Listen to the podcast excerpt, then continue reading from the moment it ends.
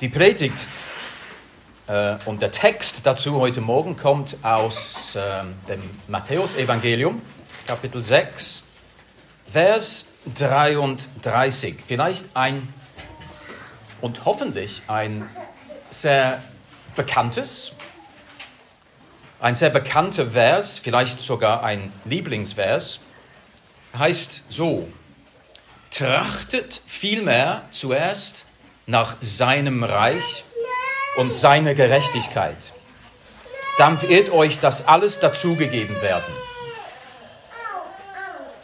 Wir kommen auf den größeren Kontext etwas später, aber zuerst mal dieser Vers ist vielleicht schon bekannt.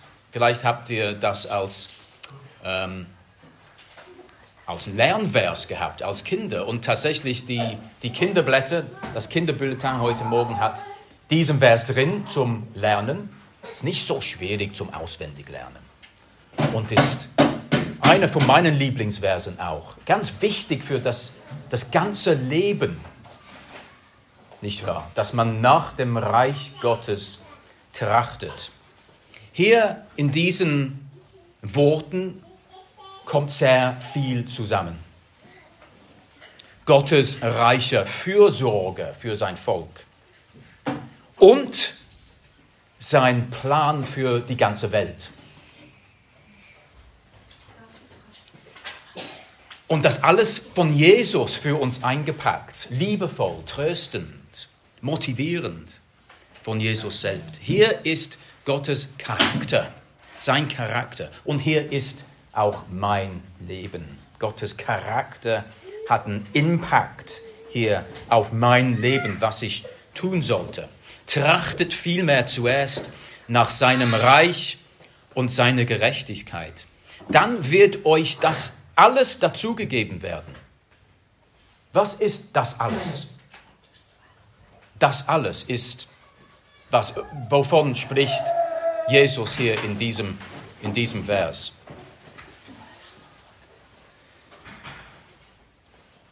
Wir werden es in zwei, drei Minuten lesen im Kontext. Hier geht es darum, dass man Angst haben könnte, dass man Sorgen hat, dass man die Dinge fürs Leben nicht hat. Was, was hat man zum An Anlegen? Was will man essen? Manchmal hat man Angst, dass man diese Dinge nicht bekommt. Und Jesus sagt, das gebe ich euch alles. Trachtet, sucht vielmehr nach meinem Reich. Es ist tröstend. Was steht für dich im Vordergrund, wenn du dieses, diesen Vers liest und hörst? Vielleicht bist du eher ängstlich. Du bist vielleicht heute ängstlich, denn du weißt nicht ähm, sicher, dass Gott für dich sorgt. Dann findest du hier Trost. Vielleicht bist du ein zuversichtlicher Typ. Du bist stark heute Morgen. Du bist voll Tatendrang. Und es geht darum, was soll ich mit meiner Energie machen? Und der Vers heißt also, suchet, trachtet zuerst nach Gottes Reich. Das ist im Vordergrund. Oder willst du vielleicht einfach ein, ein schönes, gemütliches Leben? Und du denkst, ah, dieser Vers passt mir sehr gut, ich muss ja nichts machen. Äh, Gott gibt mir alles, was ich brauche. Ich kann ein, ein, ein leichtes, ein erfolgreiches Leben führen. Heißt es, Gott will mich reich machen? Ich muss einfach mich seine Truppe äh, einordnen und dann wird er mich reich machen. Er sorgt für den Rest. In diesen Minuten wollen wir diesen Vers genauer anschauen. Wir wollen diese Aussage von Jesus besser verstehen. Wir wollen diese, diese Überlegungen gut gewichten. Und wir machen das, indem wir den Text gut anschauen und den Kontext, den Kontext auch, was herumsteht, was kommt vor diesem Vers. Am Anfang von diesem Vers steht, trachtet nach seinem Reich. nach dem Reich Gottes. Das Reich Gottes. Wir erinnern uns, Gottes Reich ist ganz zentral in, in der ganzen Erwartung von Jesus, wie Jesus gelebt hat. Es steht hinter seinem Handeln, steht hinter seiner Verkündigung, das Reich Gottes. Und wir haben schon mal zusammen gesehen, als ich zuletzt gepredigt habe, Jesus beginnt, Jesus beginnt so zu predigen, nicht wahr? In Matthäus 4, Vers 17. Tut Buße, denn das Reich der Himmel ist nahe gekommen. Das scheint das Hauptmotiv für seine Verkündigung zu sein. Und wir hatten zusammen einmal die erste Seligpreisung angeschaut und studiert und äh, da kommt das Reich auch vor, Matthäus 5.3. Glückselig die Armen im Geist, denn ihre ist das Reich der Himmel. Das Reich ist also zentral in Gottes Plan für die Welt und sollte auch zentral sein für unser Blick auf unser Leben, für dein Blick auf dein Leben auch. Das sagt uns Jesus. Das sollen wir hier merken. Und vielleicht zum Wort trachtet. Nicht ein alltägliches Wort. Wir sagen nicht immer, wir trachten nach etwas. Aber hier finden wir das Wort in diesem Vers. So sagt es Jesus. Das Wort trachten ist eigentlich ein alltägliches, ein übliches Wort für suchen, was wir sonst überall findet im im Neuen Testament auch, auch gebraucht, wie wir das im Deutschen oder auch im Englischen brauchen, to seek, seek ye first the kingdom of God. Wir suchen nach Gegenständen, äh, wir suchen nach Gelegenheiten im Leben, wir suchen nach dem Wohl einer geliebten Person. Das gehört alles noch hierzu. Jesus sagt also wörtlich, suche oder suchet nach dem Reich. Wo ist es? Wo ist das Reich? Also wo, wo kann ich das Reich erkennen? Wo kann ich in das Reich eingehen? Was suche ich mit oberster Wichtigkeit? Suche zuerst das Reich Gottes.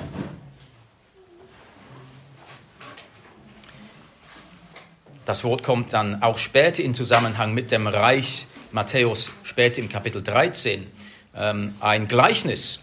Und Jesus sagt, mit dem Himmelreich ist es so wie mit einem Händler, der schöne Perlen sucht.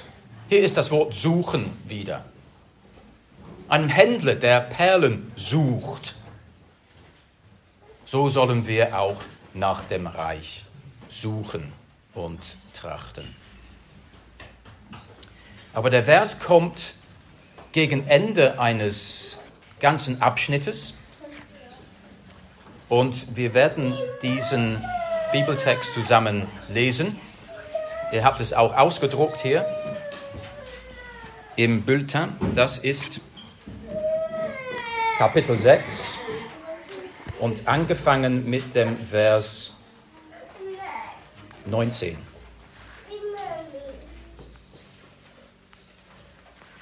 Was sagt also Jesus? Worum geht es hier? Er sagt, nein, mit dem Vers 25, wir fangen an mit Vers 25. Darum sage ich euch, sorgt euch nicht um euer Leben, was ihr esse, essen werdet, noch um euren Leib, was ihr anziehen werdet. Ist nicht das Leben mehr als die Nahrung und der Leib mehr als die Kleidung? Schaut auf die Vögel des Himmels Sie säen nicht, sie ernten nicht, sie sammeln nicht in Scheunen. Euer himmlischer Vater ernährt sie. Seid ihr nicht mehr wert als sie? Wer von euch vermag durch Sorgen seiner Lebenszeit auch nur um eine Elle hinzuzufügen? Und was sorgt ihr euch um die Kleidung? Lernt von den Lilien auf dem Feld, wie sie wachsen. Sie arbeiten nicht, sie spinnen nicht. Ich sage euch aber, selbst Salomo in all seiner Pracht war nicht gekleidet wie einer von ihnen. Wenn Gott aber das Gras des Feldes, das heute steht und morgen in den Ofen geworfen wird, so kleidet, wie viel mehr dann euch, ihr Kleingläubigen. Sorgt euch also nicht und sagt nicht, was werden wir essen oder was werden wir trinken oder was werden wir anziehen. Denn um all das kümmern sich die Heiden. Euer himmlischer Vater weiß nämlich, dass ihr das alles braucht. Trachtet vielmehr zuerst nach seinem Reich und seiner Gerechtigkeit. Dann wird euch das alles dazugegeben werden. Sorgt euch also nicht um den morgigen Tag, denn der morgige Tag wird für sich selber sorgen. Jeder Tag hat genug an seiner eigenen Last.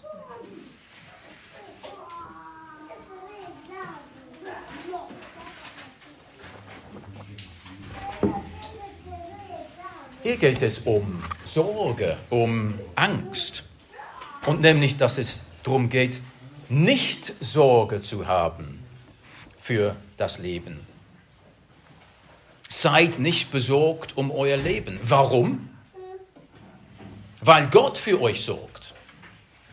Schaut, wie er für die Vögel und für die Blumen auf dem Felde schaut, wie er sie ernährt und kleidet und schön aussehen lässt. Wird er viel mehr nicht tun für euch? Wir merken also, das gibt Gewissheit. Und diese Gewissheit in Gottes Fürsorge ruht einerseits ganz logisch, logisch, äh, weil er der allmächtige Gott ist. Wenn Gott allmächtig ist und dein Vater im Himmel, dann wird er dir alles geben, was du brauchst. Das ist, kann man sagen, eine allgemeine Logik, eine Weisheit, die für jeden Menschen gelten könnte. Gott ist so. Was bringt also Angst und Sorge? Ich kann mit Angst meine Lebenszeit nicht verlängern. Vers 27. Jeder Tag hat genug an der eigenen Last. Vers 34. Das ist eine, eine Weisheit, mit, mit der man an die Welt gehen könnte und sagen, schaut, es macht Sinn, nicht wahr? Nicht Angst zu haben, nicht Sorge zu machen. Aber es gibt auch einen wichtigen Grund für den Christen noch dazu, für uns Gläubigen. Der Glaube spielt eine Rolle. Vers 30.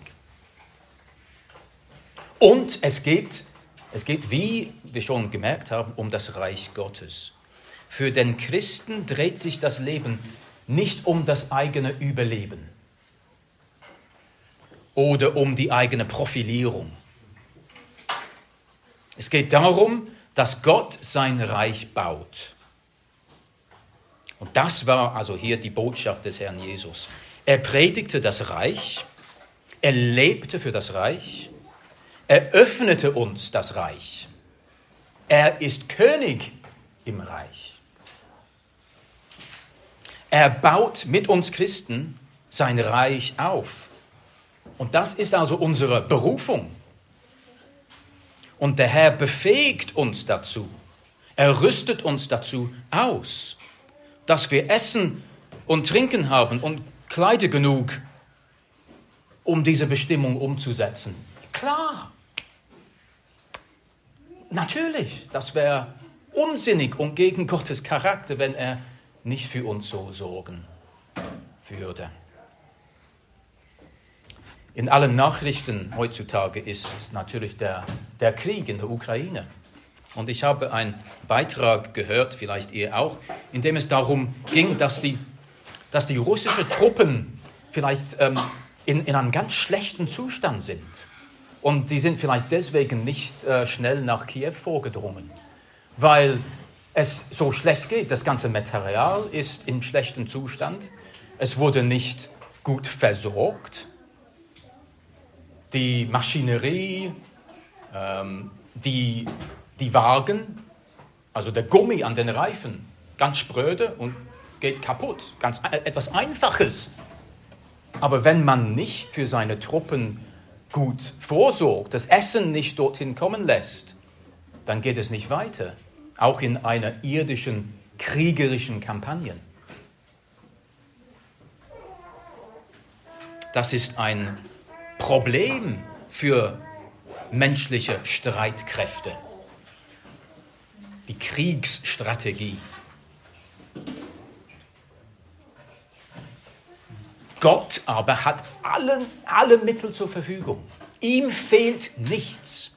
Er hat gute Pläne für sein Volk.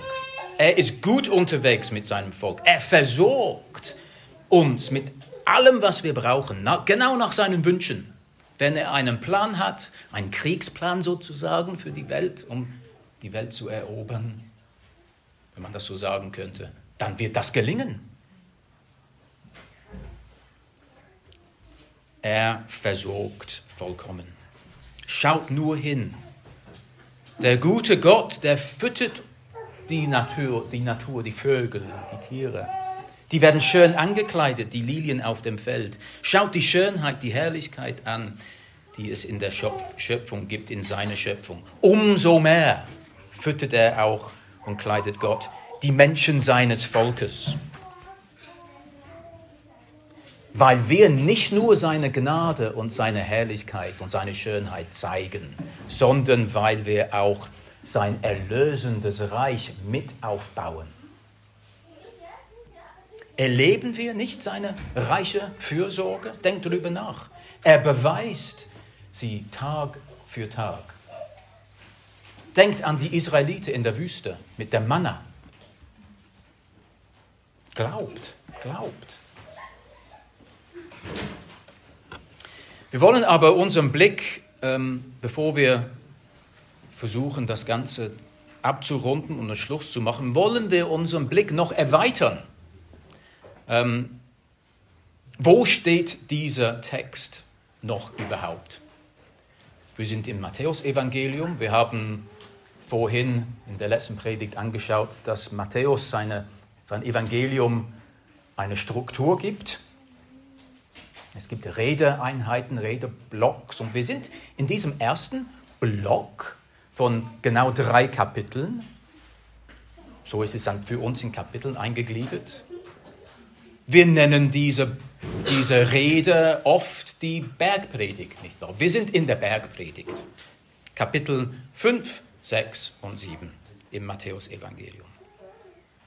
Und in der Bergpredigt sehe ich sechs Abschnitte in diesem Kapitel. Also ich betreibe manchmal Bibelanatomie. Ihr müsst mir vielleicht vergeben. Ähm, kurz zwei Minuten etwas Bibelanatomie. Ich erkenne sechs Abschnitte in, in der Bergpredigt. Matthäus ordnet also diese Jesu-Rede in sechs thematisch inhaltliche Abschnitte. Ähm, und die sehen wir im Evangelium. Und wir sind, meine ich, hier mit unserem Vers im fünften Abschnitt. Der erste Abschnitt, wenn ihr kurz äh, einen Überblick verschaffen wollt, der erste Abschnitt bildet die Seligpreisungen, diese ersten Verse. Das sind acht Sprüche. Selig sind die. Und wir haben die erste Seligpreisung in meiner letzten Predigt äh, angeschaut. Und nach zwei weiteren relativ kurzen Abschnitten folgen drei längere Abschnitte, die letzten drei Abschnitte in der Predigt. Der erste dieser Abschnitte, ähm, ich sehe das im Kapitel 5 ab Vers 21, bilden dann sechs Antithesen. Ein großes Wort, aber so äh, bringt Jesus seine Predigt so. Ähm, ihr habt gehört, dass es zu den Alten gesagt wurde, dann kommt eine ein altes Gebot. Ich aber sage euch, das bringt er nach diesem Muster sechsmal. Das ist der vierte Abschnitt. Der fünfte Abschnitt, ab Vers äh, Matthäus 6, Vers 1, enthält wiederum sechs Teile und ähm, sechsmal tut nicht, tut nicht das, tut nicht dies. Seid nicht so, also nicht, nicht Gebote. Und hier befinden wir uns in, mit unserem Vers in diesem Abschnitt, kommen wir gleich darauf. Und der sechste Abschnitt dann ab äh, Kapitel 7, Vers 13, handelt dann vom Eingehen in das Himmelreich. Das Himmelreich bleibt also Ziel in der ganzen Rede von Jesus. Ähm, es handelt vom Eingehen in das Reich. Zwei Wege für den Menschen, entweder Eingang ins Reich oder nicht. Und Jesus als Richter. Wir sind also in einem Teil der Bergpredigt, Anatomie, Klammer zu. Und dieser Teil beginnt mit Vers 1 vom Kapitel 6. Wir lesen diesen Vers. Seht zu, dass ihr eure Gerechtigkeit nicht vor den Leuten dartut, um von ihnen gesehen zu werden, sonst könnt ihr keinen Lohn erwarten von eurem himmlischen Vater. Seht zu, dass ihr eure Gerechtigkeit nicht vor den Leuten dartut, um von ihnen gesehen zu werden, sonst könnt ihr keinen Lohn erwarten von eurem Vater im Himmel. Die thematische Überschrift also zu diesem Teil ist eure Gerechtigkeit oder die eigene Gerechtigkeit.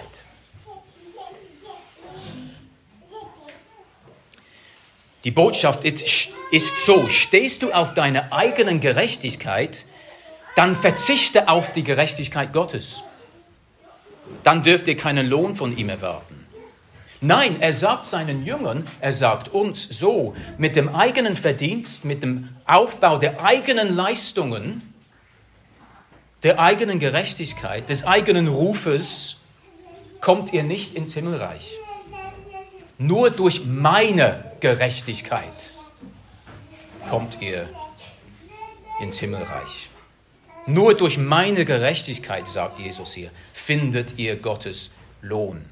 Und Jesus bringt dann sechs praktische Anwendungen, sechs Verhaltensweisen. Verhaltensweisen, die wir versucht sind zu üben, an den Tag zu legen, um unsere eigenen Gerechtigkeit aufzubauen. Eins, in aller Öffentlichkeit Almosen geben. Zwei, heuchlerisch beten. Drei, ein saures Gesicht machen beim Fasten. Sechs, Schätze auf Erde sammeln. Sieben, Sorge für das eigene Leben. Das war fünf. Und dann sechs, das Richten über andere Menschen. Also ihr könnt das alles nachverfolgen in diesem Teil. Und wir sind da drin, nicht wahr? Sorge für das eigene Leben.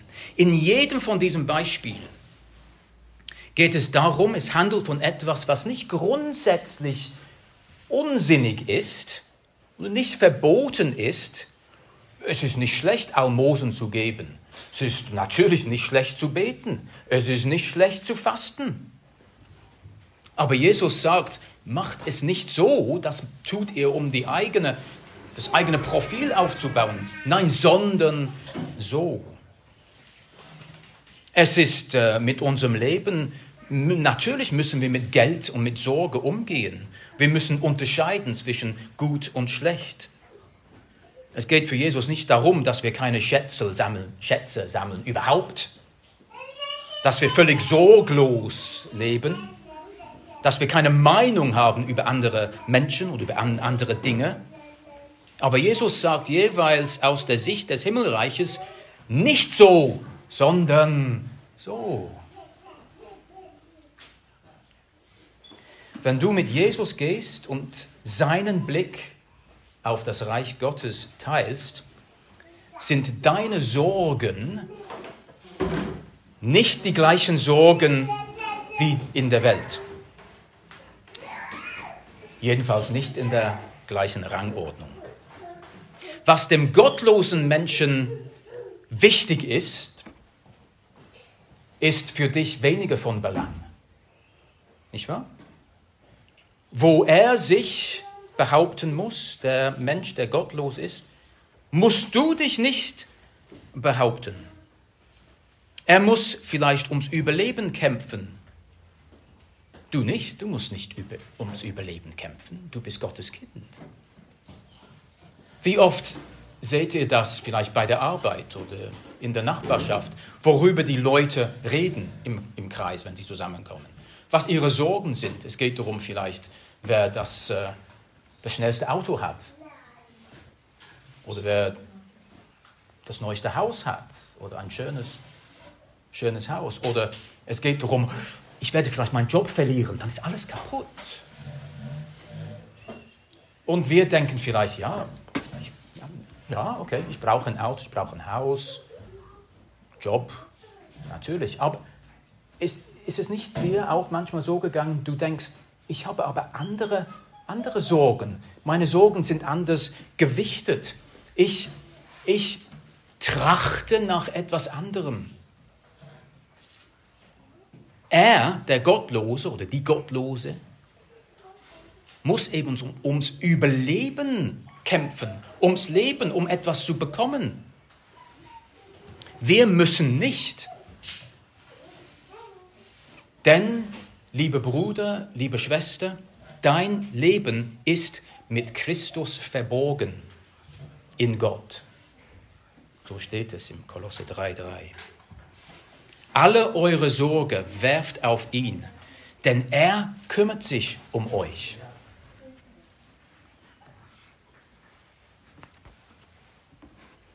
Was lernen wir also hier aus dem Vers, aus dem ganzen Kontext? Jesus will, dass wir nach der Gerechtigkeit Gottes trachten und nicht nach unserer eigenen Daseinsberechtigung. Jesus möchte nicht, dass wir mit leiblichen Sorgen belastet durch, durch Leben gehen. Nicht in erster Linie, weil wir ihm so leid tun, wenn wir traurig sind, wenn wir ein saures Gesicht machen. Nicht, weil er à tout prix von, allen Läst, von allem Lästigen befreien will, damit wir ein freies, bequemes Leben haben, sondern weil wir ihm gehören. Und wir haben eine andere Berufung. Die Sorge eben um die eigene Existenz, das ist das Markenzeichen des gottlosen Menschen. Aber weil wir Gottes Kinder sind und Jesus gehören, dürfen wir nicht darum besorgt sein. Merken wir, unser Text sagt nicht, ihr braucht euch keine Sorgen zu machen, als ob das ein, ein Rat wäre. Jesus bringt einen Befehl. Sorgt euch nicht. Sorgt euch nicht. Ich will nicht, dass ihr euch Sorgen macht. Es ist nicht nur eine gute Idee, es ist ein Befehl.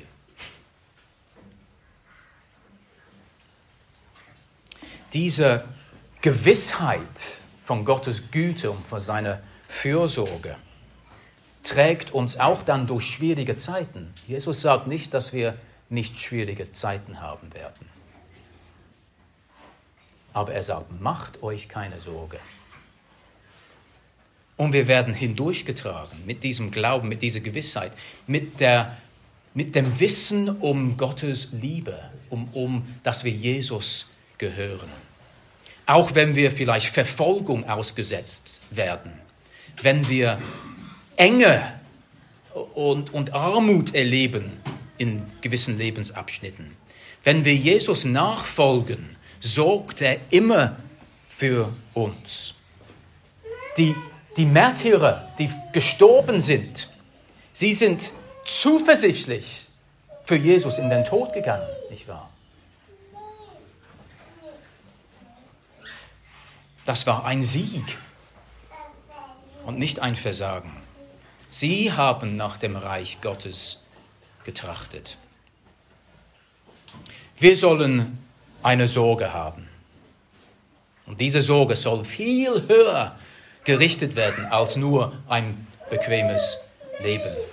Es ist die Sorge, dass Gottes Wille, dass Gottes Wille gemacht wird, getan wird auf Erden, dass Jesus auf dieser Erde erhöht wird und gepriesen wird.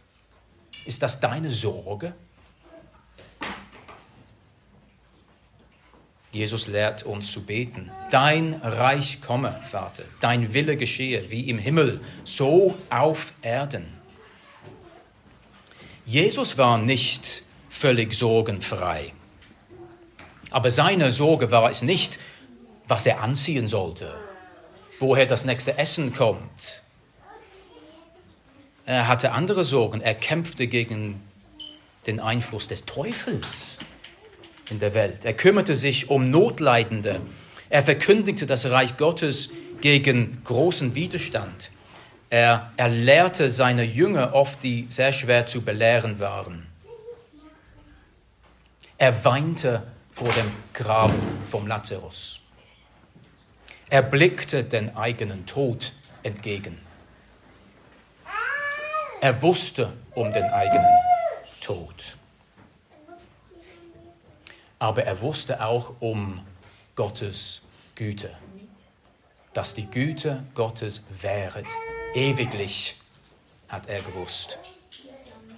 Deswegen sagt, heißt es im Hebräer 12, Jesus, der im Blick auf die vor ihm liegende Freude das Kreuz erduldet, die Schande gering geachtet und sich zur Rechten des Thrones Gottes gesetzt hat.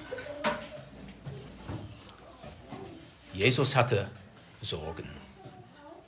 Die Aposteln ihrerseits hatte Sorgen, hatten Sorgen, sie wurden verfolgt, sie wurden vielfach frühzeitig getötet. Der Apostel Paulus schreibt oft von seinen Leiden fürs Evangelium, von seinen Gebeten unter Tränen für die Gemeinden, von seinem Dorn im Fleisch. Vielleicht müssen wir auch besorgt sein. Jesus ruft uns nicht zu einem bequemen Leben. Bitten wir Gott darum, dass er uns zeigt, was gerade seine Anliegen sind in diesem Land, in unserer Nachbarschaft, in der Familie, am Arbeitsplatz, in der Gemeinde. Und lassen wir uns darum besorgt sein. Lassen wir bereit sein, mit anzupacken, vielleicht schlaflose Nächte haben, vielleicht bereit sein, von unserem ersparten Geld zu geben, vielleicht unsere, unsere Lieben gehen zu lassen trachtet eben zuerst nach dem Reich Gottes. Und das wird vielleicht ein hartes Trachten sein. Aber Jesus ist gut, er ist sanft, er ist voll Gnade, Trost, Liebe, Hoffnung. Und ich schließe mit zwei sehr tröstenden Verse kurze Passagen. Matthäus 11. Kommt her zu mir, sagt Jesus. Kommt her zu mir, alle ihr mühseligen und beladenen. Ich werde euch Ruhe geben. Nehmt auf euch mein Joch und lernt von mir, denn ich bin sanftmütig und von Herzen demütig, und ihr werdet Ruhe finden für eure Seelen. Denn mein Joch ist sanft und meine Last ist leicht. Und wie wäre es mit Psalm 23? Der Herr ist mein Hirte. Mir wird nichts mangeln.